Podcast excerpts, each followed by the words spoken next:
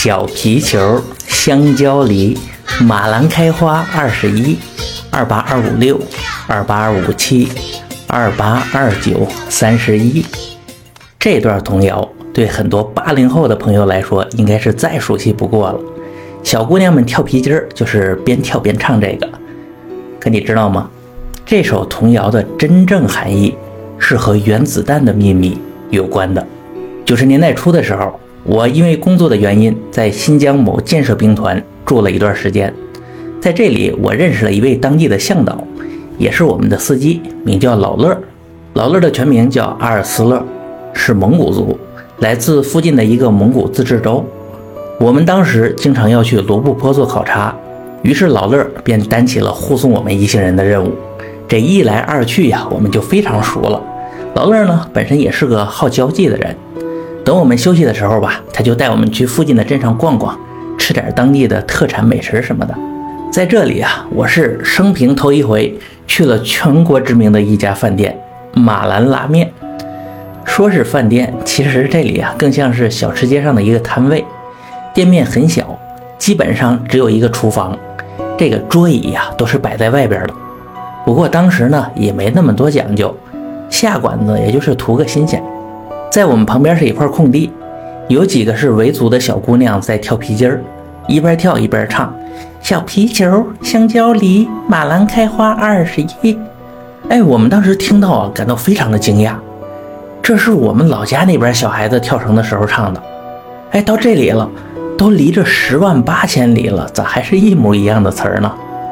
我就问了一下几个天南海北的同事啊，原来他们那儿也是这样。哎，这是全国统一的。我们正感慨呢，老乐突然发话了：“嘿嘿，你们竟然不知道？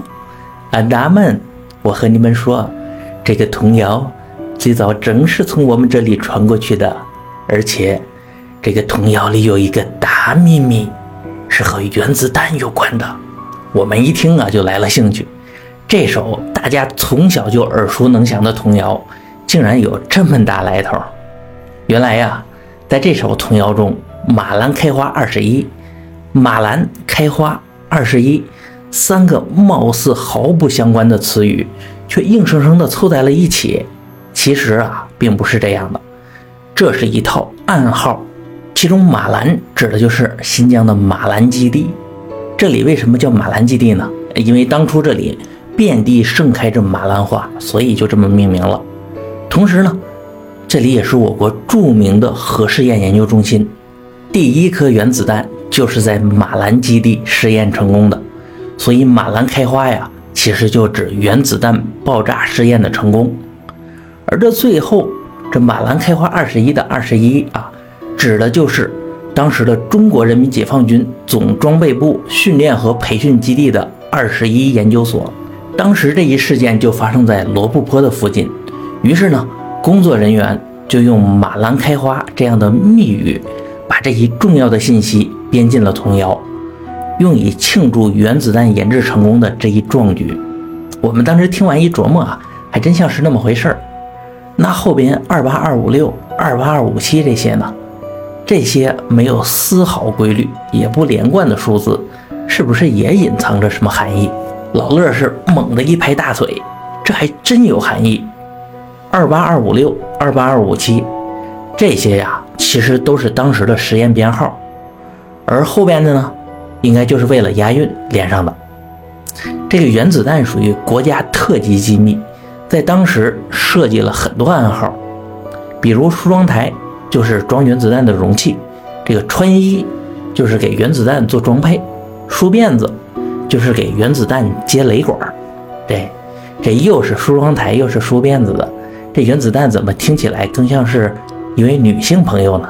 这老乐听完乐了，这就对了，这第一颗原子弹的名字就是叫邱小姐。哎，可为什么叫这个名字呢？因为最早的时候。这原子弹的外形是圆滚滚的，哎，大家都叫它老邱。这上面结着大量的电线，看起来就像一条条辫子，呃，所以呢，就叫她裘小姐了。真有意思。本来我们只是看小孩子跳橡皮筋儿，这让老乐给引到原子弹上了。在最后，他还卖了个关子，就说呀：“你们知道吗？这皮筋的舞步也包含着大秘密。你看，这跳法也是全国统一的。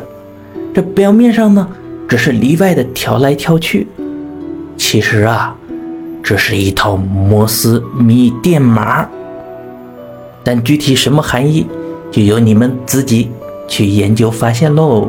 老乐说的这些啊，也不知多少是真的，多少是编的。反正到现在呀，我也不知道这套密码到底讲的什么。如果你知道的话，可以把它写在评论区。这些呢，就是我所听到的关于马兰开花这个童谣的怪谈。希望你能喜欢。我是老优，我们下期见。